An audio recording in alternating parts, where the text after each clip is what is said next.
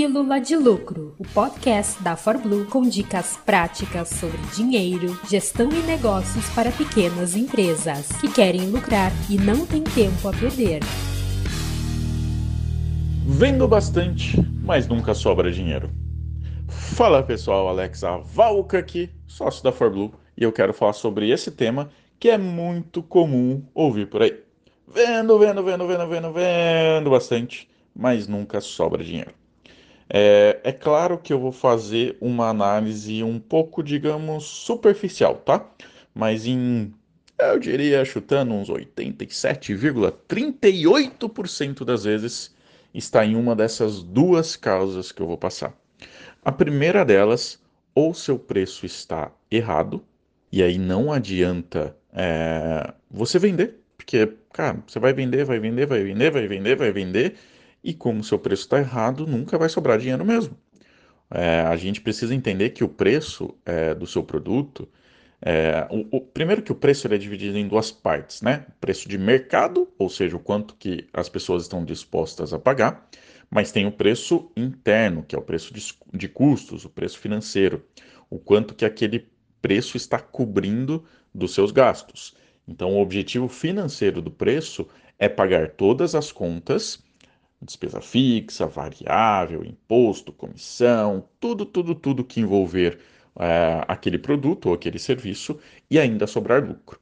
Então perceba que se o seu preço está errado, alguma coisa você não vai conseguir pagar. E aí vai impactar o seu lucro e pode ser uma das razões de que é, vende, vende, vende, vende, vende, vende, vende e não sobra dinheiro. Beleza? Então, o primeiro ponto pode ser sim preço errado. O segundo ponto pode ser custos errados, ou seja, você vende pra caramba, você vende mais que a concorrência. Todo mês você está tá aumentando suas vendas, está aumentando suas vendas, mas no final das contas não sobra dinheiro. Você pode estar com alguns gastos excessivos, algum descontrole nos gastos como um todo. E como e onde você identifica isso? Através do fluxo de caixa no fluxo de caixa, ele é a fotografia da sua empresa mês após mês. Essa é a ideia do fluxo de caixa. Então, se você está vendendo bastante e não sobra dinheiro, é lá que você vai olhar. Você vai ver, pô, será que seus custos variáveis estão excessivos? Então, às vezes, o, o gasto com o fornecedor está muito alto, às vezes você está pagando uma comissão muito alta, às vezes você está pagando é, uma mão de obra terceirizada pro serviço que você está aplicando, se você trabalha com serviço, por exemplo, muito alto. Então, às vezes, o seu problema já está direto no custo variável. E aí sobra pouco dinheiro para você pagar o restante das contas, como despesas fixas, como investimentos. Às vezes não, às vezes o seu custo variável tá ok. Pô, não, tá aqui, ó, pô, é, imposto tá certinho, comissão, cara, é, tá, tá ok, não, não, não precisa. Uh, não precisa trabalhar outras coisas, aí pode ser que esteja na sua estrutura. A sua estrutura pode estar muito alta. Você pode estar num espaço muito grande que você não precisava, você pode estar tirando um prolabore alto demais, você pode estar contratando muitas pessoas desnecessariamente e, as pessoas estão ociosas, então pode ser um problema da sua estrutura fixa. É, ou não, também não. Opa, já passei pelo custo variável, não é o problema. Já passei pela minha estrutura fixa, não é o problema. Então, o seu problema pode ser os seus investimentos. Às vezes você está investindo muito em máquinas, em, em anúncios e etc., e não está trazendo tanto retorno, ou o retorno não está sendo tão rápido. E aí você pode fazer duas análises. Será que já era para estar tá tendo retorno?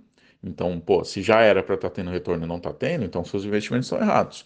Ou não, esses investimentos de fato é para médio e longo prazo, então vai demorar um pouquinho, e aí tá tudo bem por um tempinho você ter é, esse resultado um pouco menor, porque os investimentos vão colher o fruto lá na frente. Então pode ser isso também, tá?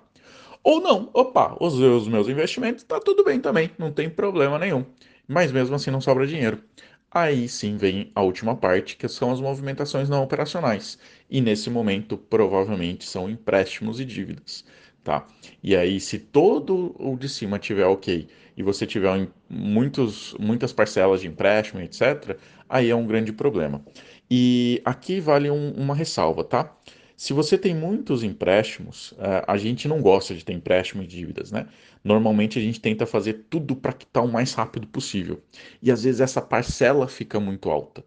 Então, é, é, cuidado com esse, com esse pensamento, tá?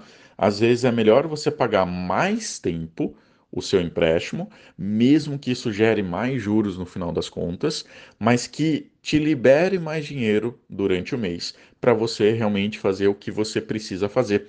Porque às vezes a própria parcela do empréstimo alto faz com que você entre no cheque especial e tenha que pagar mais juros ainda sobre tudo isso, tá? Então cuidado com isso também, beleza? E aí é isso, galera. Se você tá vendendo, vendendo, vendendo e no final não sobra dinheiro, é mais ou menos isso que você precisa analisar. Então, tá vendo a importância que é você ter primeiro o preço certo e segundo o fluxo de caixa da maneira correta e bem visual para você conseguir saber onde que está o gargalo do seu negócio. Complementando aqui o Alex, é uma das formas que um dos motivos que você pode estar vendendo bem, mas não sobrando dinheiro, é porque o seu ciclo financeiro está errado. Isso vai valer geralmente mais para comércio, indústria, mas prestador de serviço pode ter, ter esse problema também. Já dou um exemplo que aconteceu recentemente com um cliente nosso. É, o que é o ciclo financeiro errado? Você, basicamente, aquela história onde você compra do seu fornecedor à vista e vende a prazo, ou então o prazo de pagamento ao fornecedor é mais curto do que o prazo que você recebe dos seus clientes. Ou seja, você precisa de capital de giro. E aí, quando você aumenta suas vendas, você precisa de mais capital de giro quando esse ciclo operacional, esse ciclo financeiro está defasado, ok? Então, é um outro motivo também que pode estar tá acontecendo e você não está percebendo. Então, e em caso de prestador de serviço, dependendo do caso, também é possível. Por exemplo, recentemente um cliente nosso era da área é, de saúde, né, odontologia, enfim, e ele tem os profissionais que trabalham para ele, só que quando ele recebia do cliente, ele pagava sempre na sexta-feira o profissional que atendeu. Então, ah, o cliente fez o atendimento na segunda e ele pagava o profissional na, na sexta. Só que o cliente passou em duas vezes no cartão de crédito, ou seja, ele vai receber a primeira daqui a 30 e a segunda daqui a 60 dias. E ele já pagou o profissional. Então é um típico caso para prestador de serviço que também pode acontecer esse descasamento entre o ciclo de recebimento do cliente e o ciclo do pagamento, ok? Então, além de tudo que o Alex falou, isso também é uma explicação do porquê pode estar vendendo bem, mas não sobrando dinheiro. Essa foi mais uma Pílula de Lucro, produzida com amor pelos especialistas em finanças e negócios da ForBlue. Quer mais? Acesse forblue.com.br ou procure por ForBlue no Instagram e no YouTube. Toda semana, novos episódios para você nas principais plataformas de podcast.